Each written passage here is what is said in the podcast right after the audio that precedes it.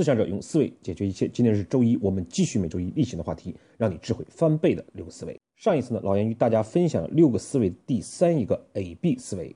A B 思维是六个思维里面最易理解、最难运用，又是最重要的一个思维。A B 思维由浅入深，我们分为四个层级：泾渭分明、化繁就简、创意无限、反求诸己。上一次呢，我们主要讨论的是泾渭分明。我们学习一件事情呢，先是由懵懂无知开始，就是你也不必去管为什么要去分清 A、B，而是只需要去体悟实践。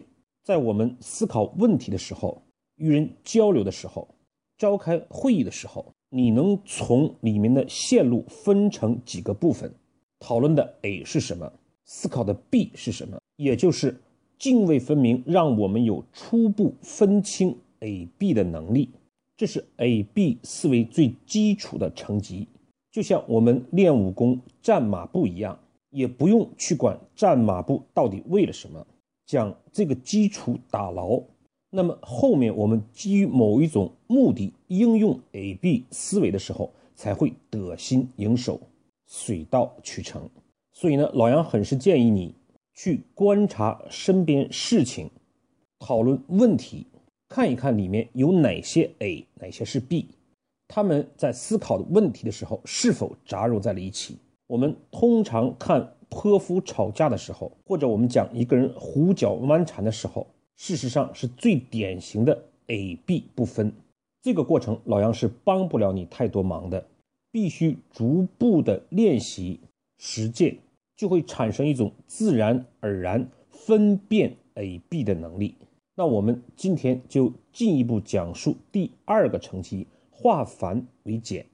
事实上，在上一次交流的过程之中，我们讲在讨论和思考问题的时候，往往会将几件事搅在一起，尤其是开会的时候，每人一句，每个人一个思路，往往就造成了会议议而不决。讨论的问题就跑偏了。对待这种事情，我们上一次提出的解决办法就是：先讨论 A，将 A 讨论清楚之后，再来讨论 B。如果二者之间有冲突，我们再来这个冲突怎么解决，也就是一个一个来。这就是化繁为简的一种形式。当我们面临几个搅缠在一起的问题的时候，能够有。目的的去思考怎么样将这样的一个复杂的事情变为简单，去运用 A B 思维，就已经是化繁为简的 A B 第二层级了。当然，还有一种更为复杂的情况，就是我们分明面临的只有一件事情，根本就没有 A 和 B 的存在。所以呢，这个时候我们就需要将一个复杂的事情拆分成两个或者更多的。独立的部分，然后再利用前面所讲的一个一个思考，就像上次我们留的作业，用同样的一根绳子去量两次同一个井。第一次呢是将绳子对折，也就是绳子打两折，露在井外的绳子的长度呢是五米。而当我们再将绳子对折，也就是打四折的时候，露在外面的绳子的长度是。两米，问井深多少？对这个问题呢，关键不是我们一个一个的思考，关键是一个一个每一个 A 和 B 都是什么？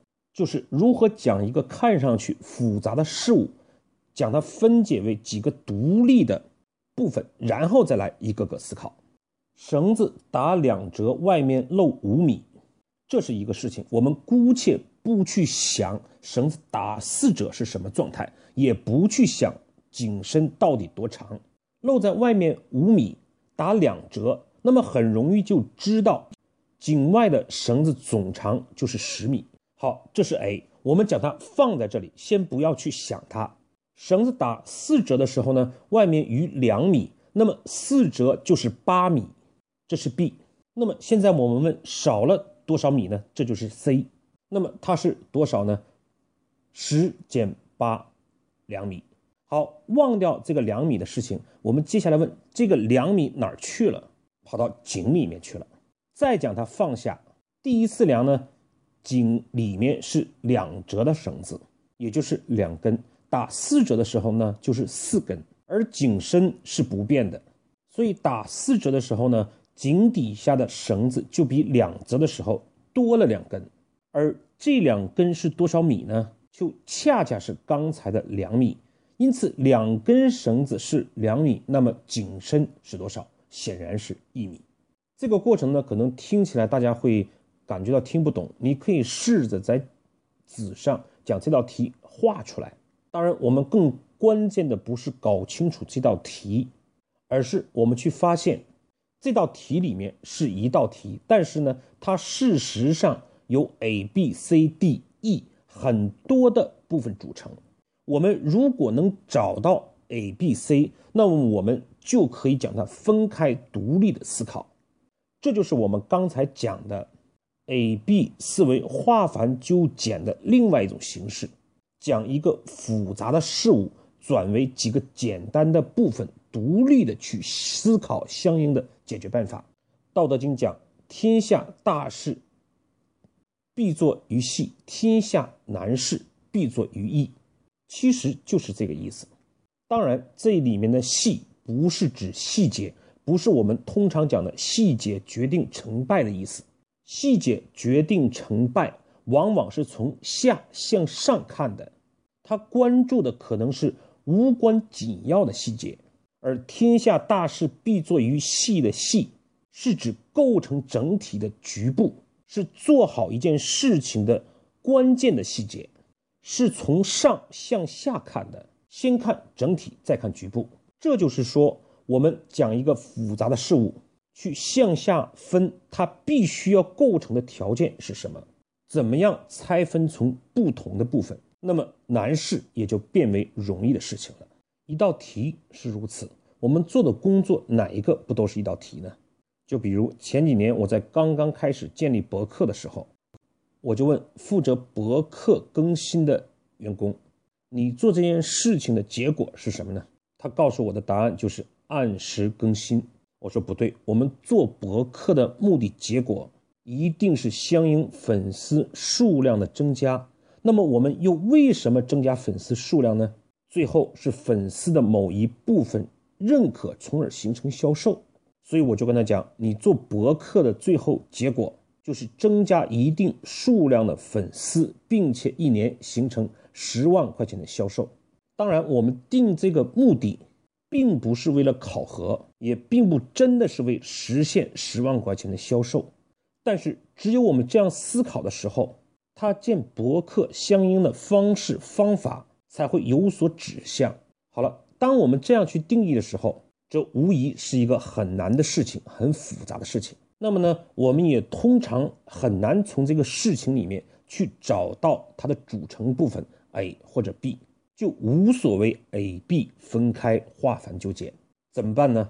就需要结合我们上一次讲的思维方式保障条件。那么我们就知道了它的保障条件是什么呢？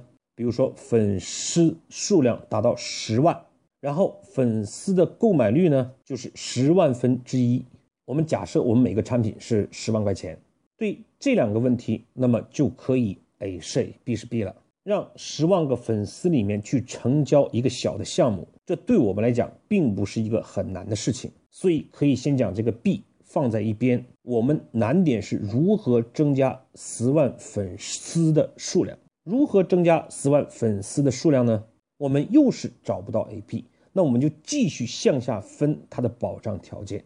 那么要想达到这样的一个十万粉丝的积聚量，就第一个，我们得在哪个地方进行相应的宣传或者讲传播，然后第二点就是传播的内容让他感觉到价值。好了，区分成这样的 A 和 B 之后，让客户感觉到价值，这本身并不是我们重要解决的问题。我们要解决的是在什么地方可以有这么样大的一个客户基础。当思考到这个问题的时候，我们多数的员工都可以给出很多的答案。我辅导的每一家企业，少则几百人，多则几千人，在清华、北大总裁班相应的课程，也会有很多的学员。我们当时呢还有自己的销售团队，每个月发出去给客户的资料短信都是数以万计。如果我们在每一个宣传的地点都能够给出我们博客的地址，事实上就可以增加我们博客的粉丝数量，达到十万数字的级别，并不是一件很难的事情。所以这个过程我们就会发现，形成十万的销售额是一个复杂的难的事情。但是我们通过不断的 A B，不断的去寻求保障条件。就可以化繁就简，这跟我们刚才解一个数学题背后的道理是异曲同工的。同样呢，我们要买个房子，找一个女朋友，寻找到一个更好的工作，这些都跟刚才讲的一道数学题或者实现十万的销售额是同样的道理。我们需要的就是不断的对这个事情进行拆分，分成 A、B，A 再分成 A、B。这样不断去划分的时候，总会找到可以解决的点。所以这个时候，我们事实上就发现，我们上一次讲了思维的四个步骤：价值、目标、保障、条件、具体行动、风险预案。我们在运用它的时候，就自然的运用到了对错合理思维、保障条件思维。和我们目前所讲的 A B 思维思维的方法与思维的步骤结合在一起，那么往往就会对我们以前感觉到无能为力的事情、独木难支的事情，寻求到相应的解决方案，就会感觉上让我们的智慧翻倍。而且更重要的一点是什么呢？我们有了这样的思维套路，别人思考一件问题的时候，仅仅是就事儿论事儿。形成了他的经验、知识、历练，但是因为我们每一件思考的时候都会有原点，都会有思维方式的介入。我们做所有的事情，事实上都在锤炼我们的思维。天道酬勤，思维也是如此。别人思考了十件事情，每一件都是独立的，而我们思考十件事情背后都是思维套路。那么，不论是思维的步骤，还是思维的内容，自然是越来越熟练，最后形成我们自己思考问题的一部分，能够自然而然的形成一种定式。我们对思维的套路、思维内容的理解也就越来越深刻，解决具体的问题的办法也就会越多、越简单。我们想象一下，我们学习是在用思维。我们工作是在用思维，我们谈恋爱还是在用思维。那么，如果十年下来，我们所做的事情就是成百上万，那么这个思维锻炼的作用就不可估量了。而且，这里面用思维来思考的时候，还有一个好处，就是我们不落潮旧，不会形成一种制约我们创新的经验。我们弱化了做事儿的套路，但是却形成了。更优秀的思维的套路，这有点像张无忌学太极拳一样。当他全忘了的时候，太极拳也就练成了。我们做一件事情，如果忘记了我们做事的套路，却养成了思维的套路，那么最后的结果就是，做事的套路并不会被忘记，而思维的训练熟练度却大大的增加。好，我们讲今天的内容，做一个简短的总结。A B 思维分为四个层级：泾渭分明、化繁为简、创意无限、反求诸己。泾渭分明是讲，不要管目的是什么，不要管有没有用。就像孩子一开始学习爬行的时候，不断的实践体悟，试着讲生活中的事情、别人的讨论、召开的会议，去分清有哪些 A，哪个是 B。第三。化繁就简，一共有两种方式。第一种，我们能看到有 A 有 B 的时候，那我们需要先想 A，再想 B，一个一个的思考。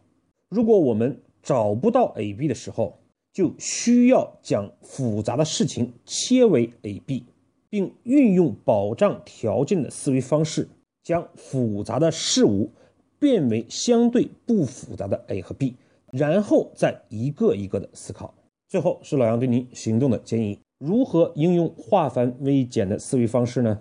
我们就再出一道题：一个人呢卖包子，一个消费者买了五块钱的包子，给了他一百块钱，钱破不开，他就找隔壁卖啤酒的老王买了一瓶两块钱的啤酒。